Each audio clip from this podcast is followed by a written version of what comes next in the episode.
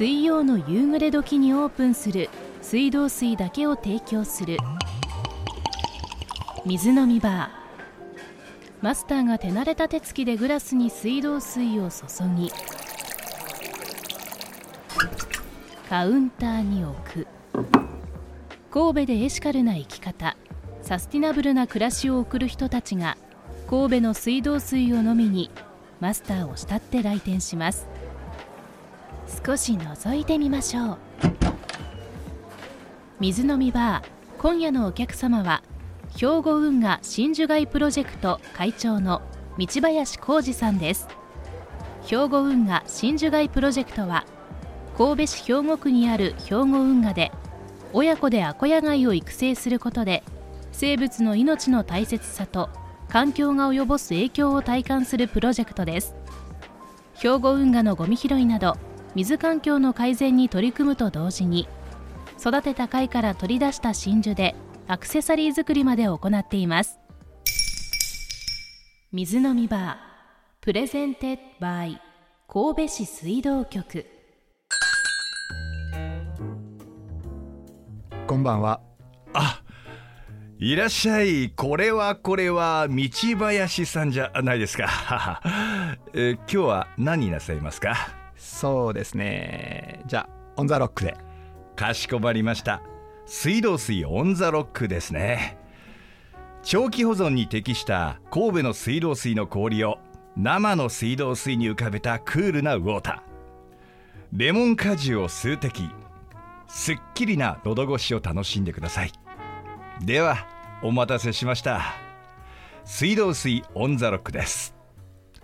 じゃあ、えー先輩乾杯しましょう。どうですか先輩？美味しいですね。あありがとうございます。毎日飲んでます、光栄です。やっぱ神戸の水道水って美味しいですよね。うん、そのまま冷やして飲んでますからね。ねえ。いや今ちょっとこう先輩と呼んでしまったんですが実は高校時代の先輩であり当時のラグビー部の先輩であったというその説はお世話になりました。いえいえこちらこそ。私あのちょっと途中でラグビー部退部してしまったんですけど、えーその説は申し訳ございませんでした本当に。いえいえ。いや緊張しております。どうして店にいらっしゃるお客さんで緊張しなければならないのかというね。えー。あそうそうそういえば兵庫運河で真珠を育てているって聞いたんですけど今はどんな感じなんでしょうかね。今も育ててますもともとはあの2005年2006年に神戸市の環境局がはい。兵庫運河の、まあ、うん。水質浄化のシンボルとして、この兵庫運河でアコヤ貝が育たないか真珠が育たないかっていうこと、まあ、神戸は真珠の町ですからね。はい、でそういう実験をしたんですよね、そうするとうまくできてしまったんで、うん。でまあ環境局さんが、うん。まあ、なんとか地元でこれをうん。引き継いでくれないかと。はい。でまあその時にたまたまその地元であの運河でこうボート競技とかをやってて、うんうんうん。あの兵庫区の PTA の会長のおっちゃん連中がこう集まってたんですわはい。でその時にうん。夢の小学校当時の夢の小学校の PTA 会長がはい「やりましょう」って。うんうんうんうん。じゃあ私その時和田岬小学校 PTA 会長だったんでやらざるをまたお手伝いせざる地元だしねっていういいな。でまあ始まったんだけど、まあ、はい。その時のその会長さんがこれをもう商業的にやるのは面白くないうん子どもたちが育つ場うん。環境体験学習の場としてこれやっていこうっていうアイデアを持たれたんですね。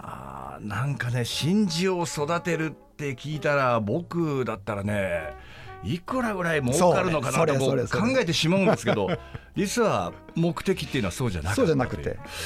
で兵庫運河でアコヤ貝は育ってるんでしょうかね？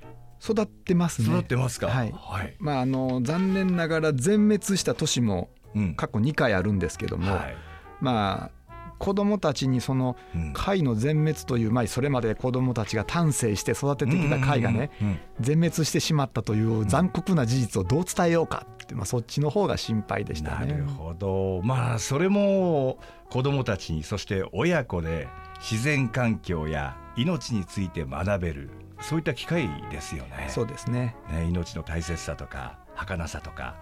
でこの活動に参加されたお子さんや、まあ、親御さん大人たちからはどういったお声が上がってますでしょうかね感想とか。まあ参加してよかった。まずそれは参加してよかった、でそういうまさかこんなところで、うん、えー、真珠が育つとは思わなかった、うん、で真珠がこうやって生き物の中でできるということも知らなかったとかね、でその命と引き換えに、まあ綺麗な真珠がもらえるっていうことを身をもってね、はい、頭では分かっていてもなかなかその心では分からないですよね、うん。うん、そこがしっかり分かったっていうような感想が多いですね。多いですか、うん、でこのプロジェクト今後はどのように発展させていこうと思ってますか？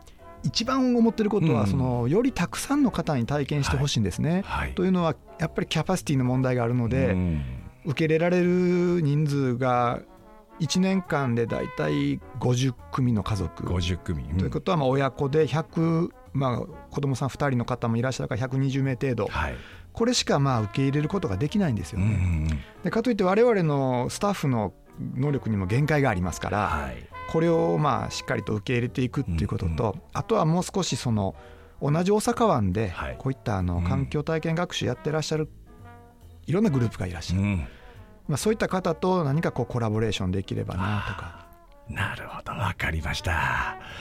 でちょっと最後にこんなことを聞くのはなんですけどその真珠って結構儲かるんですか？いやこれが最後ですね、うん、あの全員にそのくじ引きで1個ずつ分配して、はい、でそれを自分の手でアクセサリーに手作りして、うんはいまあ、それでまああのコロナ前ですとファッションショーをしてとかそういうことをしてますので、お金にはならないんですね。いやなんかこういった質問をした 僕を許してください。先輩すいません。とんでもない。いやいやでも夢がありますね。そうですね。いや今日はいいお話を聞くことができました。そうですか。おっと道林先輩グラス空いてますよ。あ。